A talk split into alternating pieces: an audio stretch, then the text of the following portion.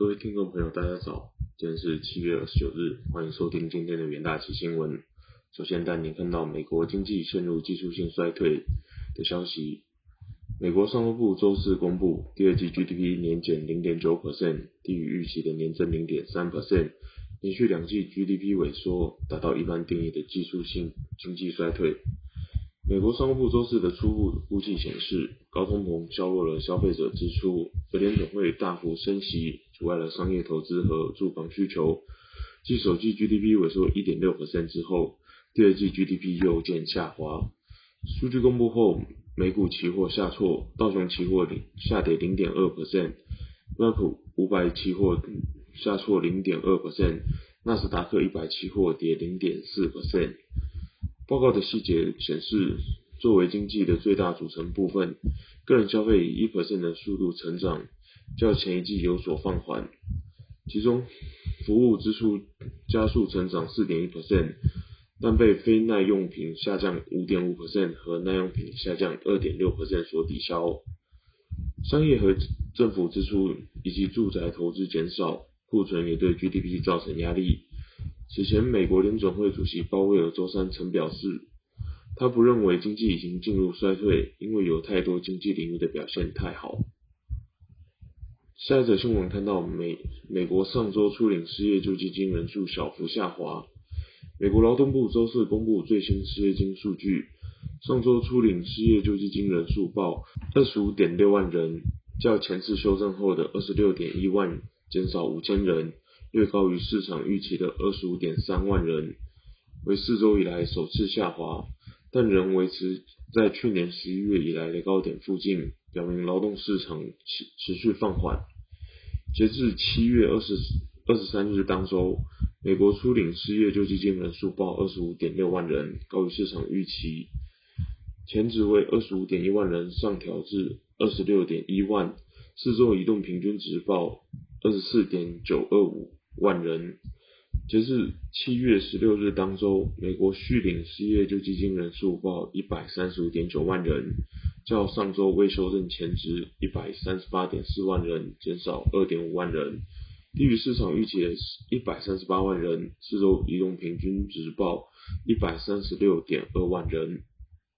下则新闻看到辉瑞口服疫苗以及口服药物带动第二季业绩大增的消息。辉瑞公司第二季营收和获利都超过华尔街的预期，得益于其新冠疫苗以及抗病毒治疗药物 Paxlovid 的销售。辉瑞营收较去年同期成长四十七 percent 至两百七十七亿美元。这家制药公司的净利为九十九亿美元，较二零二一年同期成长七十八 percent。根据 Refinity 平均估计。与华尔街预期的第二季数字相比，该公司调整后每股获利二点零四美元，高于预期的一点七八美元；营收二两百七十七亿美元，高于预期的两百五十七亿美元。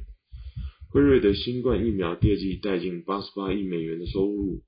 而 p a x l o v i 的销售达到八十一亿美元。该公司维持其二零二二年三百二十亿美元疫苗销售财测不变。并仍预期 Paxlovid 的销售额为两百二十二亿美元。该公司还重申其二零二二年的整体营收与获利猜测。辉瑞预计今年销售额为九百八十亿至一一千零二十一亿美元，每股获利为六点三至六点四五美元。接着进入三分钟听股节的单元，首先看到智元期货。短期受到 MCU 库存影响，下调第三季合并营收，财测将悲观看待，需依靠 ASIC 的强劲需求，才能抵消消费性电子需求下滑的压力。说明若是 ASIC 需求不振，营收将疲软至第四季。下一档个股期货看到元泰期货，电子纸大厂元泰因其电子货架标签 ESL 符合环保节能趋势。使许多大型连锁零售业者纷纷改开始采用，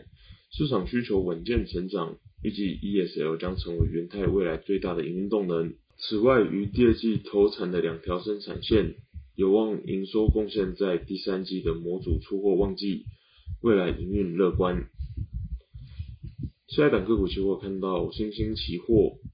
新兴于七月二十七日举办线上法说会，法说会上说明第二季营运状况良好，毛利率达三十七点八 percent，公司预期第三季市场需求与第二季持平，但考量市场变数多，战争、通膨、消费力道放缓等，仍需持续关注调整。而 ABF 客户也出现库存调整的状况，整体展望偏向保守。以上就是今天的元大旗新闻，谢谢各位收听，我们下周的元大旗新闻再见，拜拜。